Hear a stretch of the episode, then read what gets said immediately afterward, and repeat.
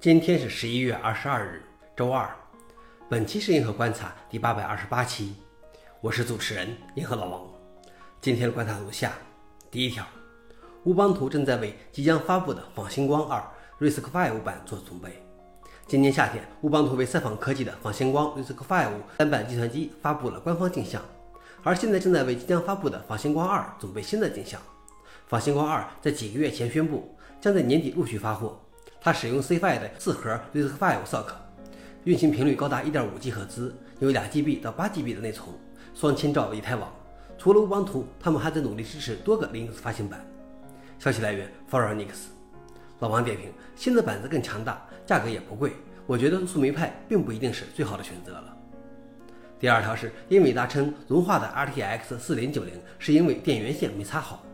在英伟达宣布他正在调查关于其 RTX 4090显卡的电源线融化和燃烧的报告数周后，他们认为大多数是因为电源线没插好而导致急剧发热。4090使用了新标准的电源连接器，因而需要专门的适配器。调查显示，这个适配器在设计上缺乏正确插入指示，因而没有完全插好的电源线会急剧发热，从而熔毁电源线和 GPU 等设备。消息来源：Work。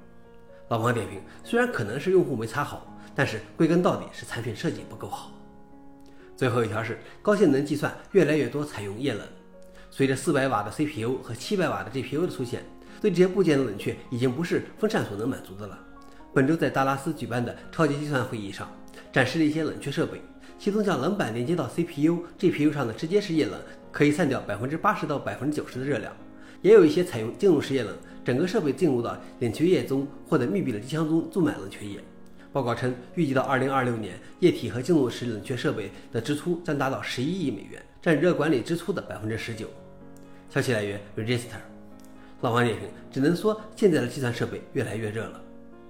好了，以上就是今天的硬核观察。想了解视频的详情，请访问随附链接。谢谢大家，我们明天见。